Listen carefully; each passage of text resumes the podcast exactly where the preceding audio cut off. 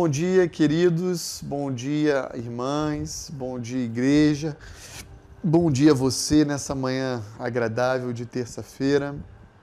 Meu desejo é que todos possam ter tido uma excelente noite de descanso. Começamos na manhã de ontem a meditar juntos um pouquinho em um comando escriturístico que se chama Não se omita. E a minha ênfase aqui ao longo dessa semana é para que a gente possa é, dar provas da nossa fé, a evidenciar o nosso amor a Cristo é, em meio a um evangelicalismo omisso, covarde, medroso dos nossos dias. E eu queria hoje desafiar a você a pensar comigo numa passagem em que Tiago ele exorta os seus irmãos do primeiro século a não estabelecer planos à parte de Deus. Ou seja, não pensem em o que fazer da sua vida sem que Deus, antes de tudo, seja consultado, seja obedecido, que você possa seguir a sua boa, perfeita e agradável vontade. É assim que, por exemplo, Tiago 4,17 nos ensina. Olha lá o que, que ele fala. Portanto, aquele que sabe que deve fazer o bem e não o faz, nisso está pecando.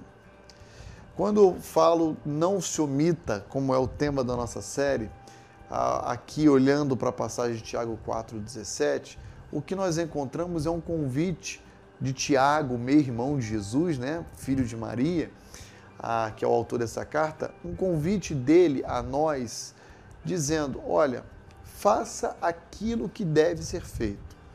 Porque se você sabe, se você tem conhecimento da vontade de Deus, se você sabe o que Deus espera e requer de você, e ainda assim você se omite, você deixa de fazer algo que, que Deus é, requer de você, isso é pecado. É simples assim. Ah, nesse aspecto, qual é ou quais são as vontades de Deus para a sua vida?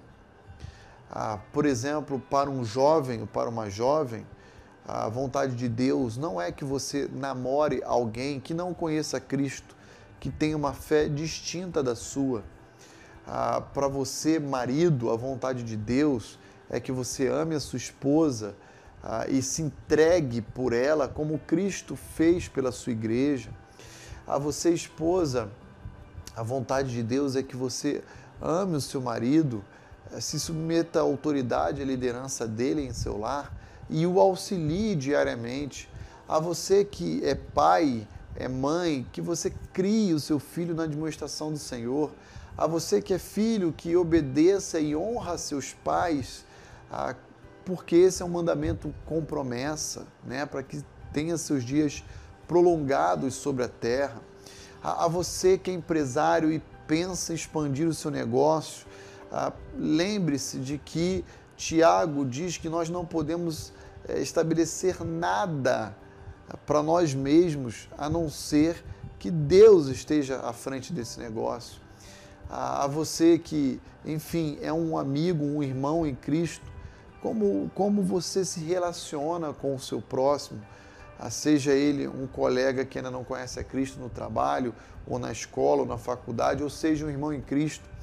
Ah, lembre-se, se você sabe como deve nortear a sua vida, ah, na dependência de Deus e não o faz, querendo viver uma vida de autossuficiência, uma vida independente de Deus, você peca. Você peca. Ah, eu queria apenas concluir a nossa meditação ah, lembrando ah, do que diz Tiago 4,15. Ah, em vez disso, devias dizer: se o Senhor quiser, não só viveremos, como também faremos isto ou aquilo. Ou seja, você deve viver a sua vida diante daquilo que Deus exige de você e se você sabe como deve ser e se omite, você peca. Ah, espero que esse verso que é tão claro, tão cristalino, tão objetivo ecoe ao longo do dia de hoje na sua mente, no seu coração. Ah, sabe o que Deus quer de você? Amor a Ele, amor ao próximo. Eu poderia passar o dia inteiro aqui folheando as páginas das Escrituras, lembrando você e a mim, inclusive, ah, daquilo que Deus quer que façamos. Concluo a nossa meditação mais uma vez lembrando do verso 17. Portanto, aquele que sabe que deve fazer o bem e não faz, nisso está pecando. Que Deus abençoe o seu dia, querido amigo, querido irmão.